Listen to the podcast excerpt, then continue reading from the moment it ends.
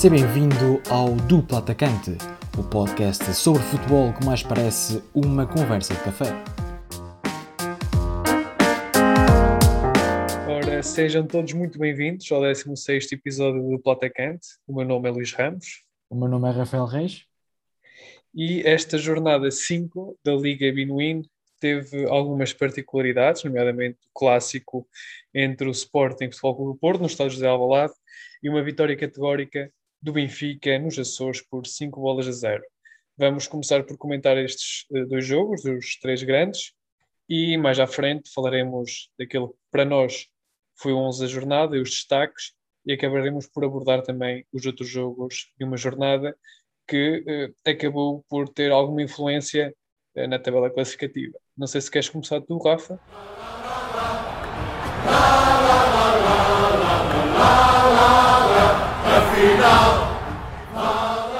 Eu posso começar. Um, começar a destacar, obviamente, o, o, clássico. Acho que era impossível começar, é impossível não começar desta maneira.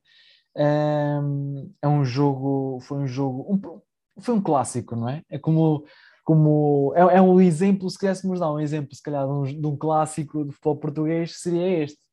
Um jogo com algumas ocasiões em que prevaleceu a qualidade técnica, uma equipa, que neste caso é sempre a equipa que vai jogar a casa do adversário, uh, a fechar-se sempre um bocadinho mais um, e acaba sempre mais ou menos com empate. Isto é, é são os clássicos em Portugal, ou, ou a vitória é sempre por um, um golo, já não se vê uma vitória por, eh, por número expressivo já há muito tempo.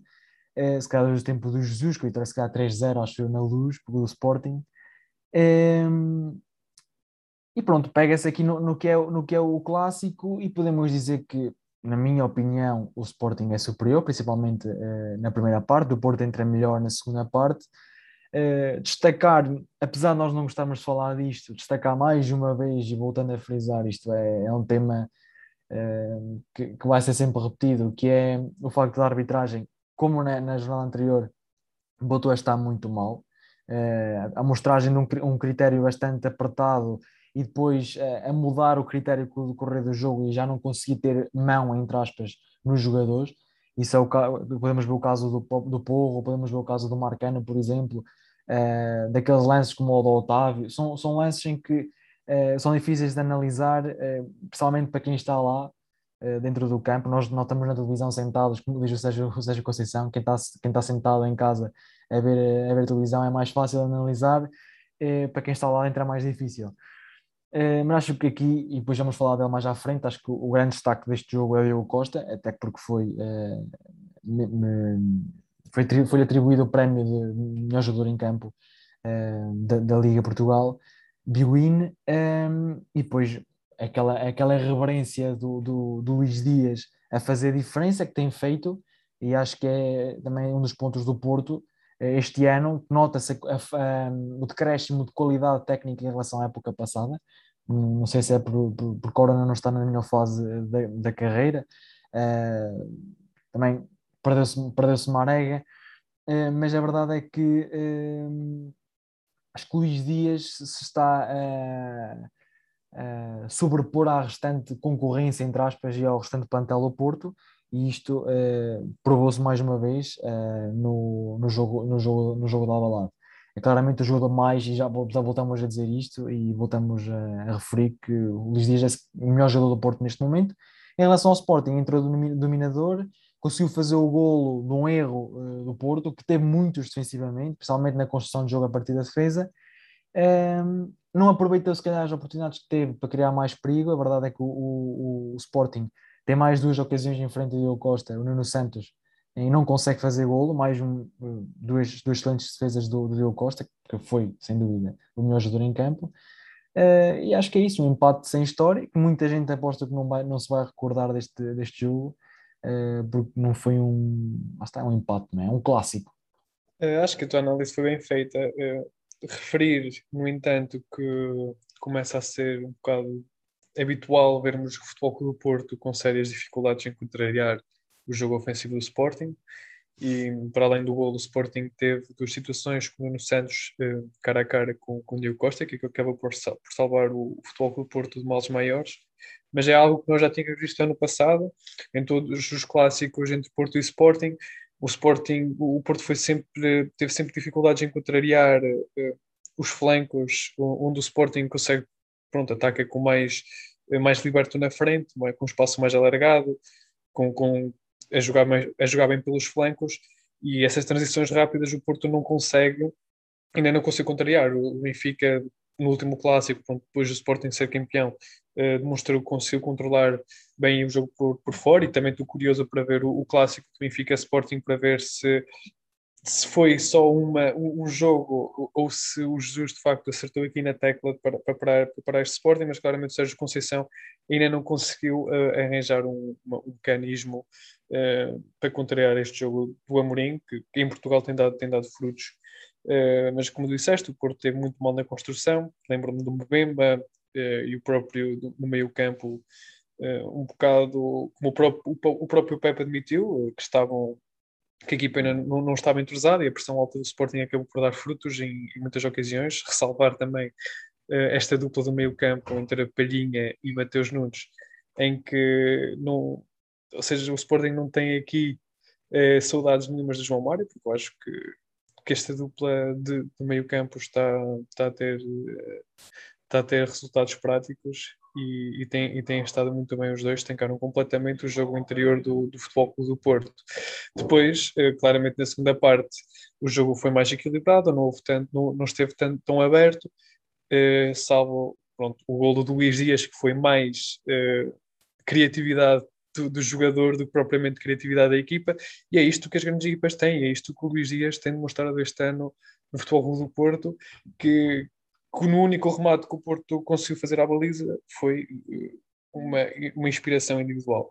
E pronto, como disseste, é um, é um jogo que não vai deixar saudades, é um jogo que ninguém se vai lembrar, eh, mas pronto, é, ambas as equipas acabam por perder pontos e então temos um líder ainda mais isolado, que é, que é o Benfica, que eu até posso pôr também começar já a comentar eh, esse jogo eh, que foi que, foi, que, esteve, que esteve nos Açores, eh, um jogo muito o resultado é muito enganador. O 5-0 do Benfica nos Açores é um resultado muito enganador, uh, pelo, pelo, porque acho que foi demasiado para o Santa Clara que não merecia. A primeira parte foi unânime por todos os jornalistas e por quem viu o, o jogo, que o Santa Clara esteve muito bem, foi a equipa que criou mais perigo ao Benfica. Existe aquela polémica do, do Vlaco Dimos, mas pronto, uh, isso são para quem percebe futebol e quem percebe das arbitragens tirar as suas ilações não, não é por aí que nós vamos entrar, mas uh, ressalvar que, que, que o Benfica na primeira parte teve muitas dificuldades para penetrar a, a defensiva, a defensiva do, do, Santa Clara e o Santa Clara sempre que teve oportunidades uh, de ir lá à frente fê-lo com, com critério e, e, e salvo, uh, foram salvo muitas, muitas das vezes pelo, pelo próprio Vlaco Dimos. Uh, depois da segunda parte, volta o Jorge Jesus a mexer na equipa no, no segundo tempo, como já tinha feito com o Zartondela quando o Benfica não estava a corresponder às expectativas, e entra aqui um jogador que, para mim, a par do Luís Dias, tem estado muito bem esta época, que é o próprio Rafa.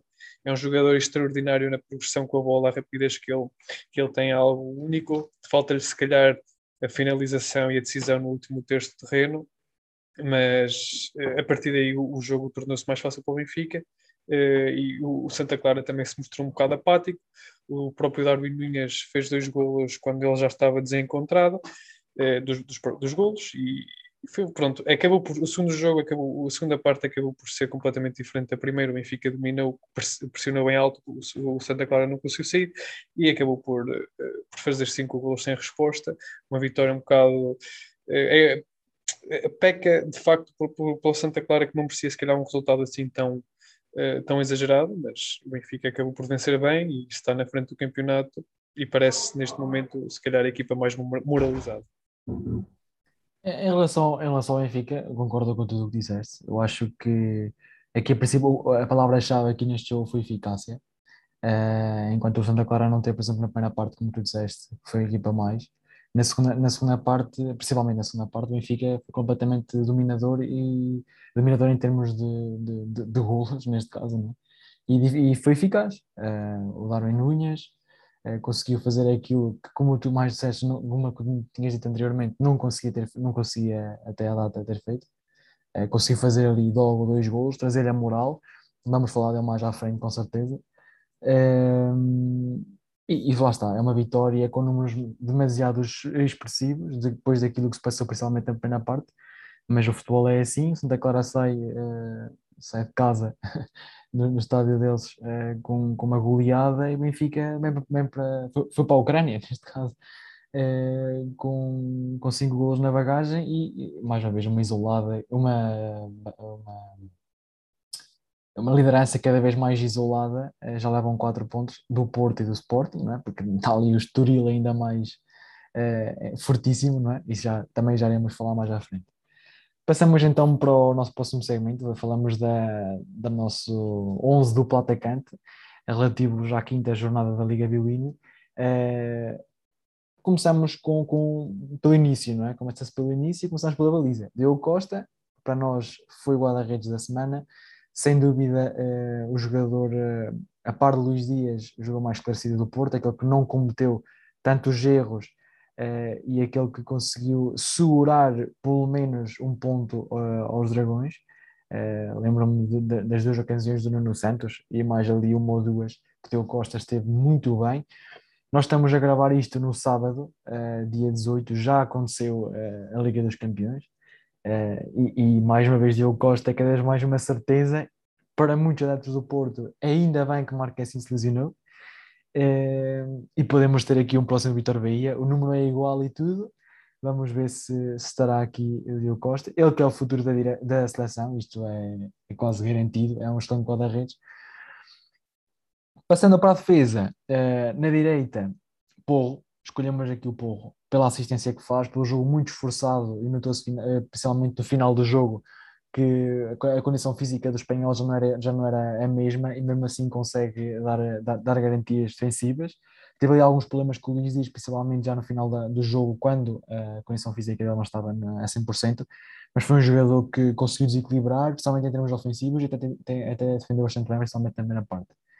Nos dois centrais, as duas, um, aliás, a dupla uh, defensiva, neste caso, uh, é Abdoulaye, é? o ex-jogador do Porto, uh, que andou ali meio perdido, veio para Portugal para o Arouca e a verdade é que fez um excelente jogo, fez um novo máximo de interseções na Liga Portuguesa este ano e, segurou ali um empate 2-2. a seguir, para fazer dupla com ele, o Mumin, e eu quero dar a realça aqui à, à defesa do, do Vitória de Guimarães, joga com 9 a acabar.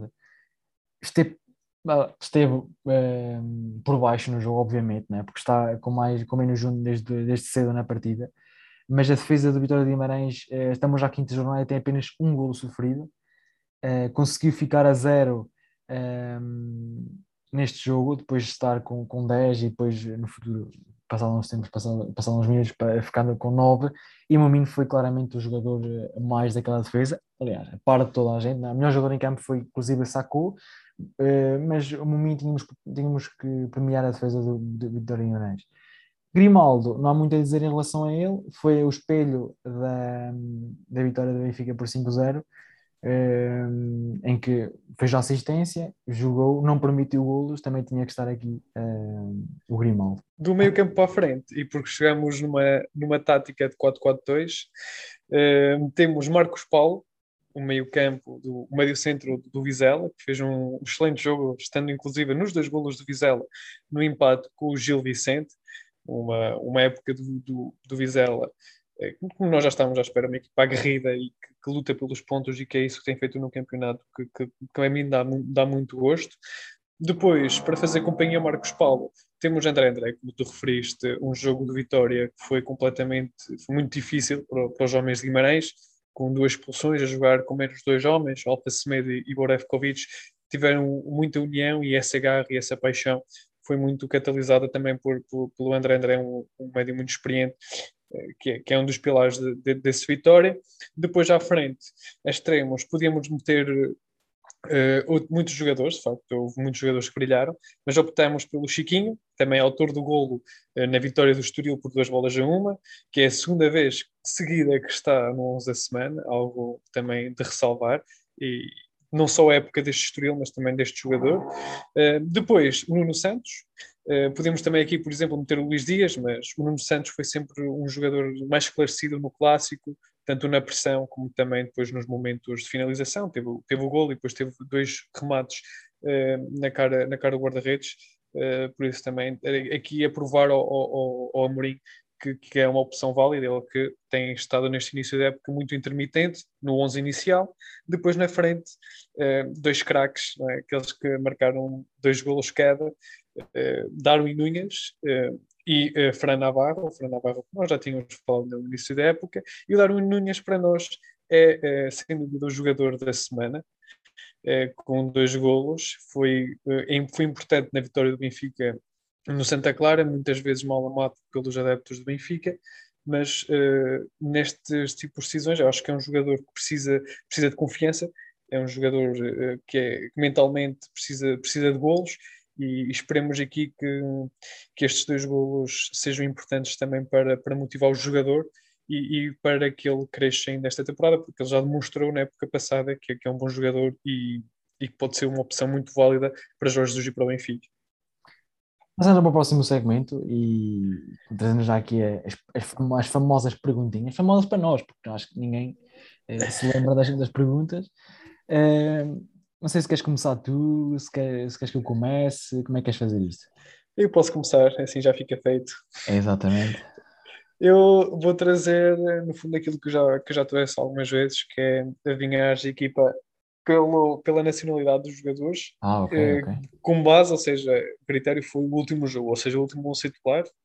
Uhum. Vou-te dizer as nacionalidades e tu vais tentar adivinhar. A equipa. Tentar... Ok que dificulta um bocado a coisa. Pronto. Esta equipa, vou começar com a primeira, eh, joga no sistema de cinco defesas, ou seja, três centrais, dois laterais, depois quatro, ou seja, dois médios e dois extremos e um ponta-lança.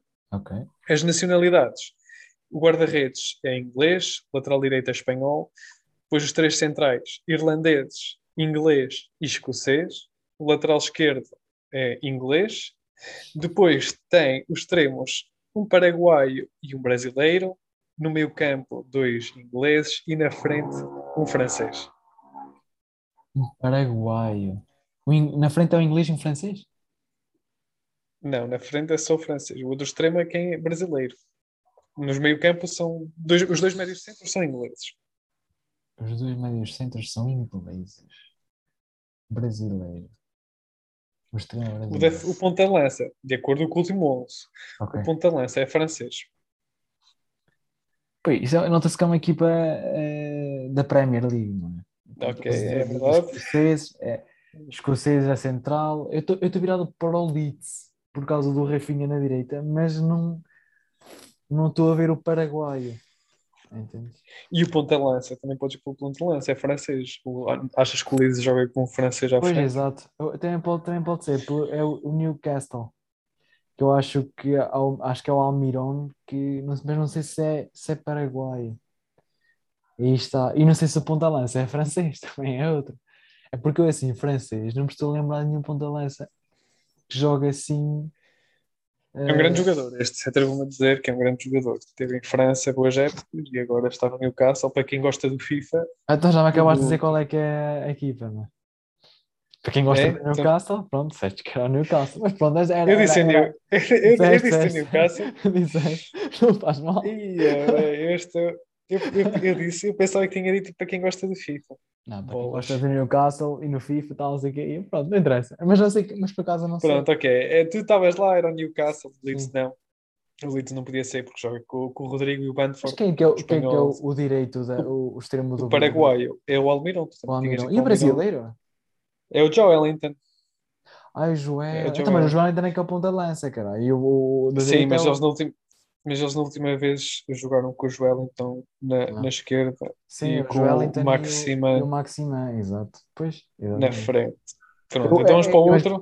Confundi-me, foi o ponta lança ser francês, entendes? Nunca estava a contar com o Maxima. Mas pronto, ali. Vamos para outra e faz conta que esta não existiu. esta, é, esta acaba por ser mais fácil, eu acho. Okay. Guarda-redes. é, portu- é- ou seja, joga num 4-2-3-1. ok? Hum. O guarda-redes é, é português, a defesa toda é espanhola. Toda espanhola. toda espanhola. Ah. Depois, o meio-campo é um português e um argentino. Ah, também já me depois, depois eh, na frente, ou seja, os três da frente, meio ofensivo e extremos, são dois espanhóis e um francês, e na frente joga um espanhol. É, é, é, eu, eu, é o Betis. Eu vou por, por causa do, do Rui Silva e do Guilherme Carvalho e se calhar também por causa do Fekir. Eh, mas é- o facto da defesa toda ser espanhola, é, é- lá está. E se trazeres tanto a Liga Inglesa como a da Liga Espanhola, pode dificultar-me um bocado as coisas, né? Porque normalmente os, ingle- os ingleses são muito. Na, na Primeira Liga há muito escocês, muito inglês, e na Liga Espanhola é quase tudo espanhol. E isso pode, pode causar problemas. E na Liga. Italiana igual também. Então agora também te vou ao outro, que é. Pronto, vou tent- vou- vou-te dar as nacionalidades. O guarda-redes é português, o lateral é colombiano, o lateral direito, o lateral esquerdo é espanhol, os dois defesas centrais é um espanhol e um português. Depois, no meio-campo, o trinco é francês, depois tem dois médios espanhóis e na frente tem o ponta-lança é colombiano e depois tem dois extremos, um espanhol e outro colombiano. Ou seja, tem aqui predominância espanhola e colombiana. Quais é que são os centrais? É um espanhol e um português. É o Granada, né? Pois. Mas o, Seja o só guarda- eu, sei- por- eu sei que foi algum português. português, o guarda-redes, sei que foi para lá um guarda-redes. Quem, qual é que é o guarda-redes? Foi o do Sporting, o Luís Ah, é o. Luís Maximiano, pois foi, foi, foi. É isso, é E isso. depois é o Domingos Duarte. E depois na Domingos frente do Duarte. espanhol, aquele Luís Soares também já foi apontado ao Benfica, Exato. penso eu. Muito bom. E o Machis também, bom jogador no, no Sim, FIFA. do colombiano, exato. Muito bom. Sim, sim. Então vamos passar para as minhas, não é? Eh, Eu tenho aqui eh, dificuldade também hoje, já que de dificuldades também aqui um bocado por causa da, da, da Liga Inglesa, não tivesse-te dito a equipa, Eu não tivesse. Eu. mas, mas, mas é um lápis, acontece. Eu vou começar aqui, se calhar, pelo mais fácil, e mesmo assim não é, ok. Eh, mas acho que tu vais lá. É um jogador eh, que veio do, do Rapid Viena para a Alemanha, para o Leipzig. Eh, andou ali emprestado ao Red Bull Salzburgo. É que são aqueles negócios, né? Acabou por ir para o Leipzig e depois, como era Sim, tudo da sim. mesma família, foi emprestado eh, ao, ao Red Bull Salzburgo. Acabou por ir para o Leipzig e afirmar, e que de que maneira. E este ano ehm, foi para o Bayern de Munique. Ok, sabe de ser. Exatamente, este sabia que ias lá. Este é só pelo, pela agora transição do Leipzig Pela para o- transição, exatamente, pela transição. para o que Bayern. é, aliás, todos eles, ehm, todos estes jogadores tiveram, mudaram de clube ehm, neste mercado de transferência. Portanto, já é uma ajuda para o vosso lugar. Ok, ok. Eh, eu não sei se ele esteve presente hoje, não sei se ele jogou, mas hoje o Bayern Munique ganhou 7-0 ao Bochum, ao ao Já, já está a entrar em forma o adversário do Benfica na Liga dos Campeões.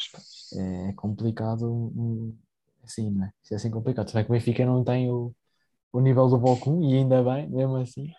Mas muito os 3 os 3 ao Barcelona também já demonstram aqui que Exato. o Bayern está, está, está para lutar. Então agora, eh, vou trazer aqui um jogador que foi formado em Portugal. Foi formado no Sporting, acabou por ser vendido ou dado, como queres dizer, ao Alanyaspor, eh, da Turquia. Foi para o Sassuolo eh, em definitivo, acabou por ser emprestado, mas depois foi, foi em definitivo. Eh, foi para a Juventus, do Sassuolo para a Juventus, e ele jogou na Juventus. Não, é? não foi daqueles emprestados, ou não foi daquelas compras para não jogar, e agora este ano foi emprestado à Atalanta. Estás a falar do grande Demiral, um dos É, piores ele é negócios grande, do, dos grandes, um dos piores negócios do, Do do Sporting. Sporting, não é? Exatamente. À altura da transição do Bruno Carvalho. A par, a par, de, que- a par de, de Tiago Silva, né, do Porto, é, é, é tal Sim. e taco a taco entre centrais. Tal e taco a taco, não. Claramente é pior o, do, o Tiago Silva. O Tiago Silva foi um dos melhores centrais de sempre. Sim, o Tiago É. Silva, mas acaba por ter um problema de saúde. Exato, exato. É, um, é, um, é um coisas- caso diferente. É o caso à parte. Este, vamos ver se acertas. Tu conheces o jogador, acho que vais- não sei se vais estar uma dificuldade, também quero ver. Há uma dificuldade no nome. Foi um jogador que foi formado, foi formado em Espanha. A formação do Real Madrid, acabou por ir para o Getafe. uh, andou emprestado pelo Leonesa, até, uh, até que se conseguiu firmar no Getafe e foi vendido ao Norwich. Esteve muitos anos no Norwich, inclusive esteve na, na, na, na despromoção e continuou no Norwich, e este ano foi para o Aston Villa. Ui. Ui. É um excelente jogador, mas mesmo daqueles jogadores. é daqueles no Norwich. Exato, teve muito tempo no Norwich. E é espanhol se tivesse no Real Madrid, não é? Pode não ser espanhol. Mas formou-se no Real Madrid. Como assim também se formou no, no, no Barcelona sim, na espanhol. Formou-se no Real Madrid. É? Uhum. Exatamente. E foi para acho, acho, que não é, acho, que não é importante, acho que não é importante. É importante essa vez que ele teve no Norwich e no Aston Villa, porque ele começou a, a só para ter noção, ele saiu, ele saiu do, do Getafe para o Norwich por um valor de um milhão e meio. Portanto, não é por aí que ele era conhecido naquela altura. Ele foi conhecido foi a partir do Norwich. Ele teve no Norwich, foi conhecido no Norwich e depois agora foi vendido ao Aston Villa por um valor, digo já, a rondar os 38 milhões e 400 mil euros. Segundo transfer não podes dizer Não podes dizer aí a posição. É assim, ele tanto joga a médio ofensivo como joga a médio ala. Uh, mas, por exemplo, aqui no, no, no Transfer Market está como extremo direito, mas eu considero mais um jogador no meio campo. Ele é extremo uhum. e teve no Norwich. Também tentar. Uh, pá, no Norwich também, sou sincero, se conheço mesmo aquele pontal, não sei. O Buki. O Buki não é. tenho assim conhecimento generalizado muito da equipa e é espanhol, não, não, pronto, não sei se é espanhol, pois você também está agora não. a pensar que é espanhol, mas pode não, não é espanhol, espanhol, é argentino. E ele é argentino. É argentino, inclusive já marcou um golo neste este ano para o Aston Villa.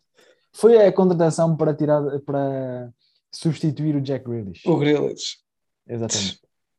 Não, não também esquece. é Emiliano Buendia.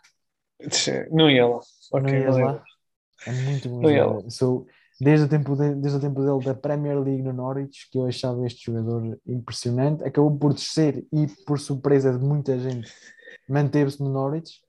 O Norwich voltou a subir e ele agora este ano uh, foi para o Aston Villa por um valor de 38 milhões. Um lucro enorme em 3 anos, que ele tem 3 anos no, no, no Norwich. Comprado por um milhão e meio, vendido a 38 milhões e meio Incrível. Passamos então agora para o último segmento, que é o, o número da camisola.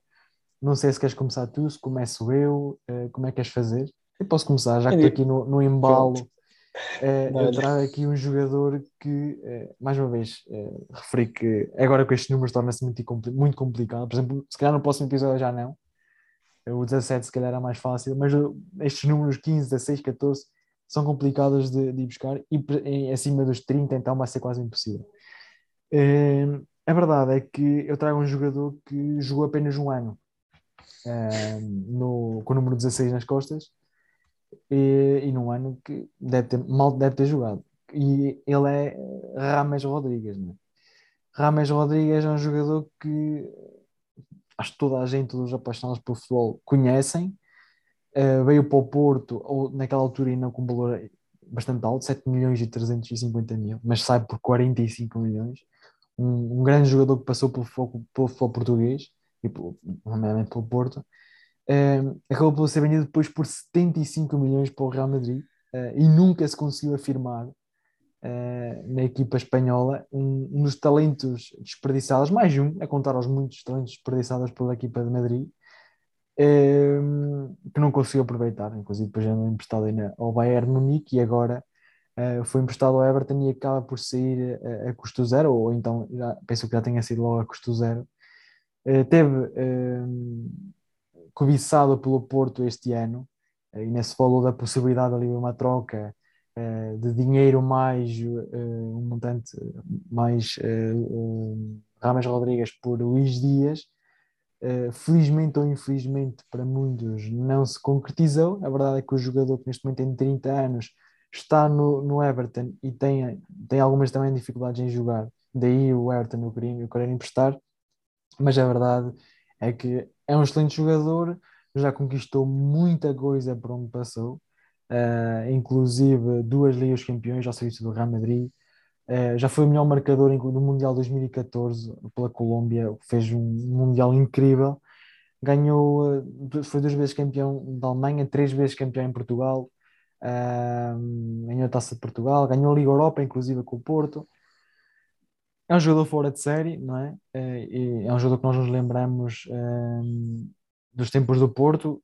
Quem, quem acompanha o futebol português lembra-se perfeitamente daquele, daqueles anos em que o Porto ganha o tetracampeonato.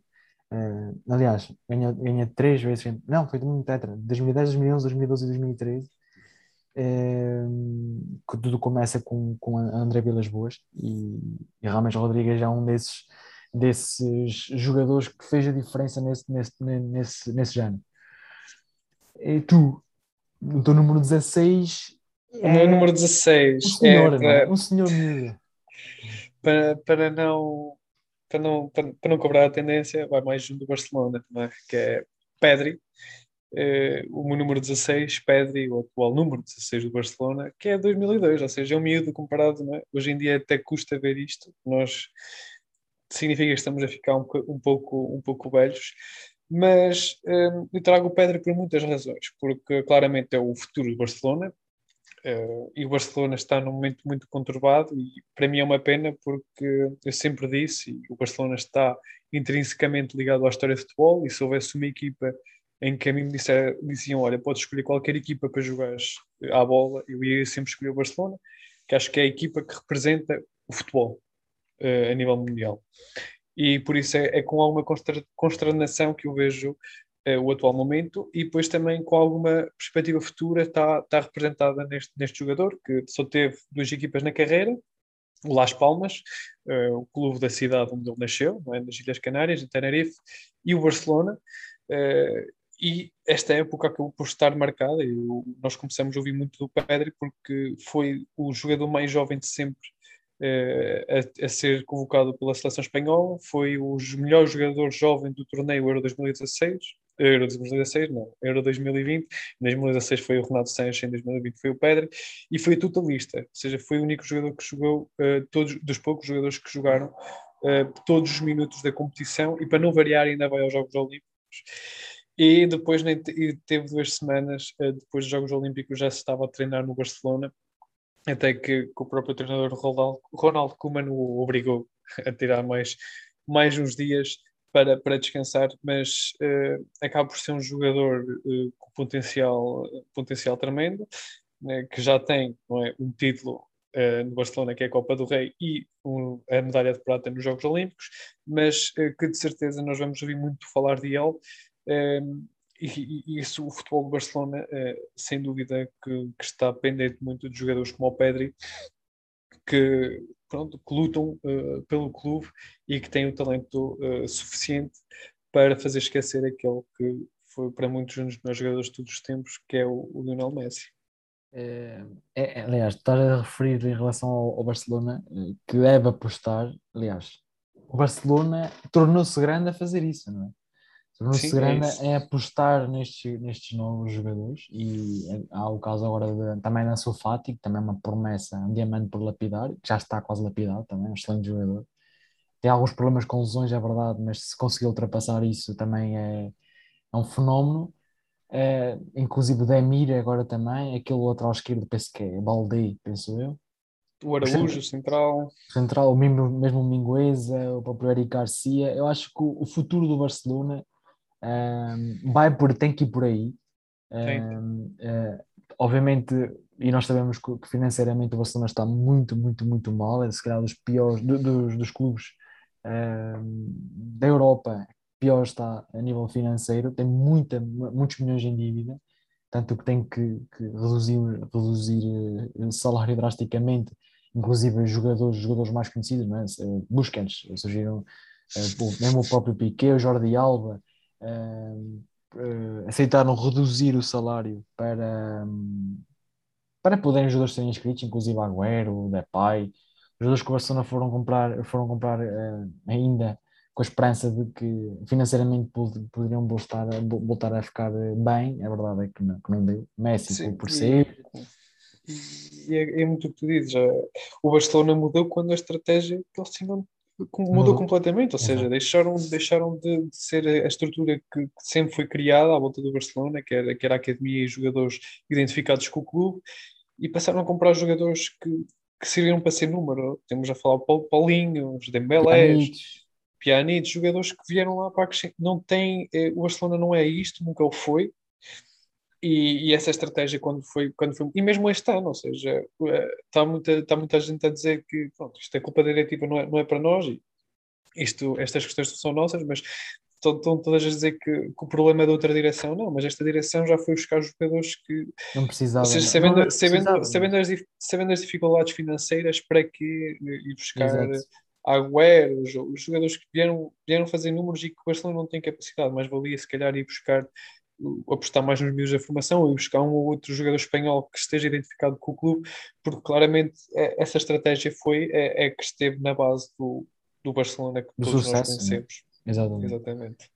Muito bem, foi isto o episódio número 16 do Patacante. Espero que tenham gostado. Uh, um abraço e até à próxima semana. Uma, uma excelente semana para todos. Obrigado por estarem aí e até a próxima.